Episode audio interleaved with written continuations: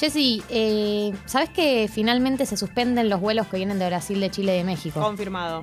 Confirmado. Te tengo que dar esta noticia porque salió en el boletín oficial hoy a la madrugada. Eh, era algo que se venía hablando, que se venía chusmeando, eh, Vox Populi.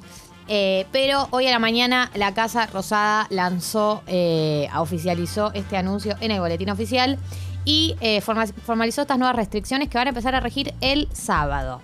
A ver, suspenden los vuelos que vienen de Brasil, de Chile y de México. Si ya estabas eh, en, un, en Brasil, en Chile y en México, vas a poder volver. No es que es como No cuando varado, cerraron, no, no, no quedas varado pero a partir de ahora no vas a poder sacar eh, más vuelos a Brasil, a Chile y a México. Dos, los pasajeros van a, que, que vuelvan van a tener que pagar el PCR, lo pagan ellos antes te lo hacían. eh, eh, en el aeropuerto van a tener que pagar el PCR y la estadía de la gente que dé positivo va a ser en lugares elegidos por las autoridades nacionales. Hoy eh, estaba leyendo con respecto a este tema del aislamiento en lugares elegidos por las autoridades nacionales. Carla Bisotti dio una nota hace media hora en, en Futurock y ella lo que dijo es eh, que las personas que den positivos en una de las variantes nuevas, o sea, en alguna de las cepas nuevas, de las más contagiosas, van a tener un aislamiento especial, o sea, en alguna institución, como pueden haber sido los hoteles en su momento. Eh, y los que tengan, den positivo de la variante normal de COVID, van a hacer aislamiento en su casa. Otra cosa que se suma, otra restricción que se suma es, eh, vos cuando volvés del viaje, poné que viajas a, Sí. otro, a otro destino. Cuando vuelvas del viaje vas a tener que hacerte, sí, el PCR que te vas a tener que pagar. Y después de eso vas a tener que hacer 10 días de aislamiento en tu casa. No importa lo que te dé el PCR positivo o negativo. Tenés que aislarte 10 días y a los 10 días testearte de nuevo. Eh, para mí esta medida es importante porque hubo un problema eh, durante el verano para la gente que viajó, que era que llegaban, se testeaban en Ezeiza, les daba un falso negativo, porque por ahí todavía no tenían, estaban incubando o lo que fuera, te contagiaste el domingo, llegaste el lunes, por ahí todavía no te da el positivo, entonces salían a la vida normalmente. Y yo me preguntaba, ¿cómo? O sea, ¿no deberían esperar unos días antes de testearse? Bueno, efectivamente, ahora se sumó esto de a los 10 días, primero aislate igual, porque no sabes eh, si el día que te testeas cuando llegas, si ya te da el verdadero negativo, el verdadero positivo. Te aislás 10 días y después te volvés a testear. Eh, esa es otra de las restricciones que se sumaron. Claro, a veces es una diferencia de horas. Sí, obvio. Como es imposible controlarlo eso. No, y esto se le dio también a toda la gente que, eh, no sé, decide hisoparse porque fue contacto estrecho o lo que fuera. Ponele que decidís hacerlo.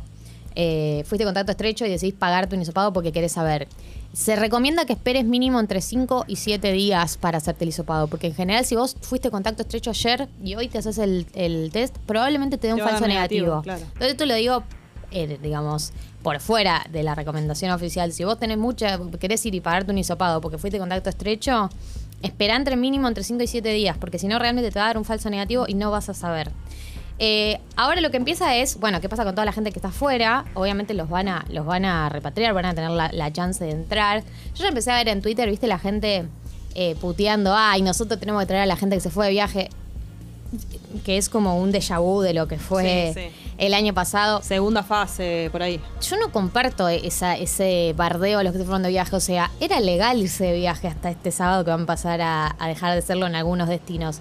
La gente que viajó, por más que uno puede no compartir, yo ya sabía que este verano no me iba a ir a ningún lado porque no me sentía cómoda con la idea de viajar con coronavirus. Pero por más que uno no comparta, la gente que viajó lo hizo en el marco de la ley. Fue habilitado y estaba permitido. Entonces, digo, no me parece que haya que cargarles con la culpa a la gente que eligió viajar o, que, o que lo que sea. Porque además es volver a, a la fase 1 donde el enemigo era el otro, ¿viste? Constantemente un discurso de tipo el, el, que, el surfer que se fue a la costa es el enemigo, este que hizo esto es el enemigo.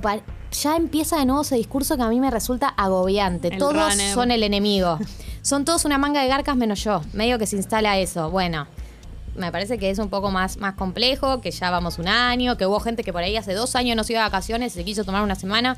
Digo, podemos no compartir, pero de ahí a decir, no, pero yo no quiero por qué No, traer y este tiempo tiene que persona". servir también con todo lo malo que pasamos, saber qué cosas, o sea, también aprendimos mucho sobre justamente el tema del aislamiento, cuántos días tienen que pasar, los contagios, qué cosas nos contagian, qué cosas no, en qué tenemos que ser más cuidadosos, en qué cosas no, y, y lo que tiene que ver con el, con el cuidado del otro y con el respeto y todo eso también está incluido. Como ya hay cosas que pa- pasó un año, o sea, ¿no? Sí, sí, pasó un año, totalmente. Eh, y sumo a esto que eh, Fernán Quirós ayer eh, dio a entender que estaba la posibilidad de posponer la segunda dosis. Viste que como no tenemos suficientes vacunas, se habla de la posibilidad de, bueno, damos la primera dosis, que ya tiene una efectividad bastante alta, como un 60 o 70%. Eh, y estiramos la segunda dosis, así vacunamos a una mayor cantidad de gente. Cuando lo dijo hace unas semanas, lo, dio a enten- a- lo sugirió Golán, salieron a putearlo. Ayer lo dijo Fernán Quiroz, el ministro de Salud porteño, y hoy Carla Bisotti también en la entrevista dio a entender que existía la posibilidad de que se empiece a, a posponer la segunda dosis para poder vacunar a más personas. Eh, ¿Por qué? Porque hubo muchos estudios, esto lo dijo Fernán Quiroz, eh, salieron estudios en estas últimas semanas, de estudios científicos, que hablaban de que podía ser conveniente postergar la aplicación de la segunda dosis y así ampliar la base de vacunación de la primera dosis. Así que eh, eso también está sobre la mesa. Siempre que empieza como a decirse por lo bajo y empiezan a decirlo en notas los ministros, eventualmente se, se termina tomando la decisión de manera Algo conjunta. oficial, claro. Sí, algo oficial, pero todavía no tenemos el anuncio oficial.